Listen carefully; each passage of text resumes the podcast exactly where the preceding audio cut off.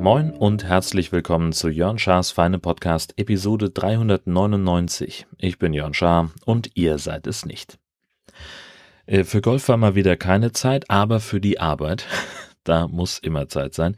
Ähm, einen Termin hatte ich, den ich spannend fand diese Woche, den ich super spannend fand. Und zwar eine Stabsübung des Katastrophenstabes des Landes vom ähm, Innenministerium organisiert. Alles ganz spannend, alles ganz streng geheim und ähm, da ging es also darum, dass die ein, äh, ja, ein angenommenes Szenario durchgespielt haben, rein bei sich im Lagezentrum am Schreibtisch, um zu gucken, wie die Abläufe intern zwischen den ganzen Behörden und Hilfsorganisationen funktionieren. Bin ich hingegangen, habe mir ein Bild davon gemacht, was die da tun und habe dann ein Kollegengespräch äh, dazu gemacht, um das zu erklären. Und äh, ja, wenn man mit Katastrophenschützern spricht, dann will man ja immer gleich zum Prepper werden was der so an die Wand malte für Szenarien ne? und wie realistisch jetzt alles ist und so weiter. Das war schon einigermaßen interessant. Da macht man sich so seine Gedanken. Wir haben zum Beispiel gar kein batteriebetriebenes Radio für den Fall der Fälle. Aber andere Geschichte. Im Augenblick zum Zeitpunkt der Aufnahme bin ich in Hessen äh, bei meinen Eltern und sitze in meinem alten Zimmer, denn dieses Wochenende war Klassentreffen unserer Mittelschulklasse. Da sind wir im Sommer 96 abgegangen und ähm, seitdem treffen wir uns immer mal unregelmäßig und so auch gestern. Die Anreise musste mit einem Mietwagen erfolgen, weil äh, am Erscheinungstag dieser Episode hat meine liebe Frau ihren Vorstellungsgottesdienst in der Gemeinde in Riesebü. Also wenn ihr das noch rechtzeitig hört, 14.30 Uhr könnt ihr dann noch hinkommen, Kirche voll machen und entsprechend braucht sie das Auto habe ich mir also für sehr günstig äh, bei Sixt einen Mietwagen geschossen.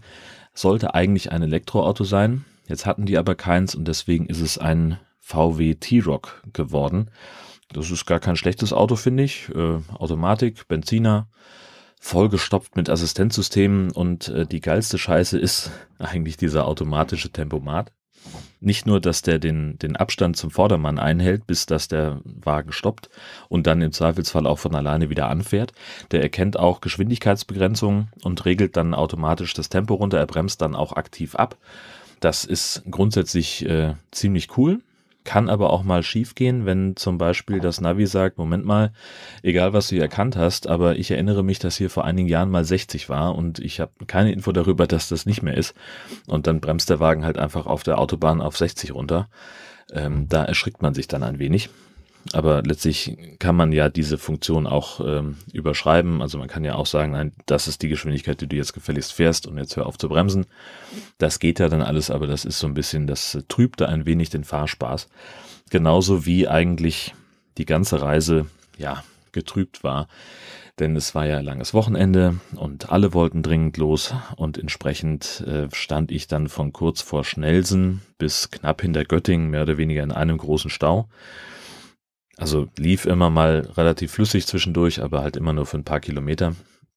Und das war dann doch sehr frustrierend. Dann diese Geschichte, dass äh, die A45 äh, bei Lüdenscheid ja äh, voll gesperrt ist auf äh, unbestimmte Zeit und ähm, da sagen immer alle, da möchte man nicht langfahren.